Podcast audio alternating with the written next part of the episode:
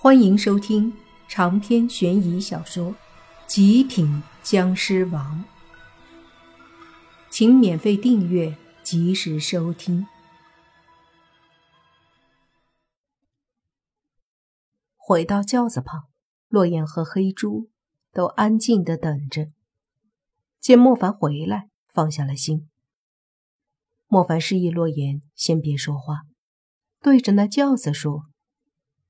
里面的女子听好，我乃本地山神，现在要送你回村子，切莫再被那妖邪欺骗。说着，莫凡将一道湿气打出，托起那轿子，直接飞了起来，往村子的方向飞去。莫凡犹豫了一下，心想还是别回村了，因为他有种不好的预感。总觉得可能会有事儿发生。他发出的那一道湿气会把那个女孩送回村子，所以他回不回去都无所谓。于是便对洛言说：“那咱们离开吧，这个地方感觉不能久留。”洛言是没意见的，反正这两天他们在一起游玩也挺开心，于是就点点头。莫凡用手搂着洛言，另一只手提着黑猪。好，咱们出发。说着，脚尖儿一点，身子轻飘飘的飞起来，对着远处继续飞去。而莫凡的感应也的确没错，在这村子之外的十多公里处，正有几队人马往这边赶来。他们都是些会术法的人，想要寻找到莫凡，自然有自己的办法。毕竟莫凡之前在那个村子出现过，后来有人通过那个村子里莫凡所留下来的僵尸气息，便可以通过罗盘来寻找、确定莫凡的方向，所以他们才会这么快的寻找了过来。再说莫凡。带着洛言和黑猪在那山林中飞了两个小时，一路上也遇到了一些别的村庄，但是都没有停留。莫凡的飞行速度并不快，因为他一边飞一边往下面看，希望可以发现一些比较特殊的地带，能够找到恶魔谷和神仙境的踪迹。然而，让人遗憾的是。并没有什么特别的地方能够引起莫凡的注意。就这样，从西南方向一直飞向了东北的方向，很快便进入东北。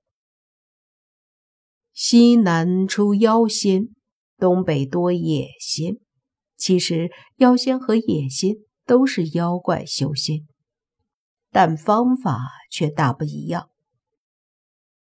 西南的妖怪想修仙，大多数都是自己在山里修行，只有极少数会去世间做些好事、救人之类的来积功德修行。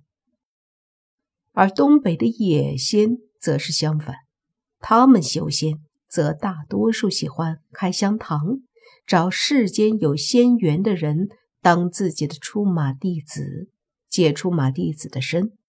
在世间帮人看病除祸、驱邪治鬼，这样也是积功德，同时能获得出马弟子的香火和供奉。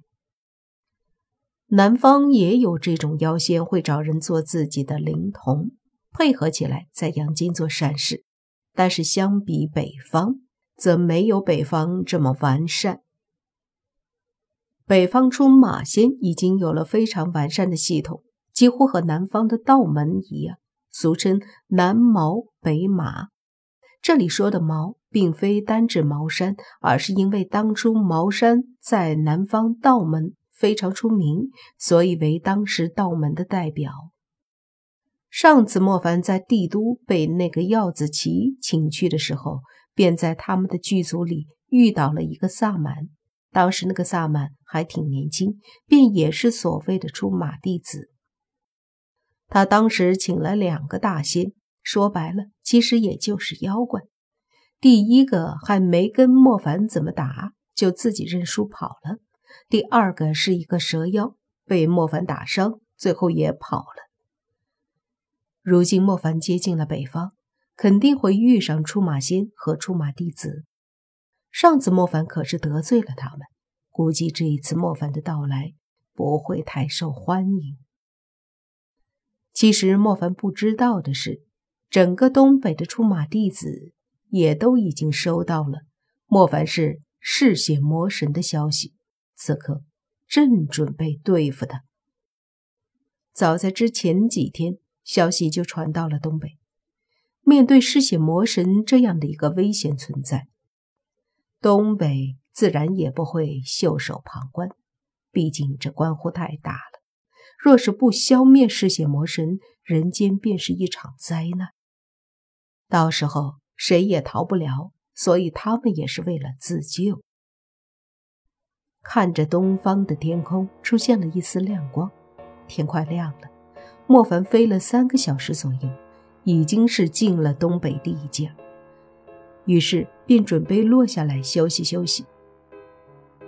可是。附近也没有什么地方可以落脚，所以莫凡放慢了速度，慢慢的飞行。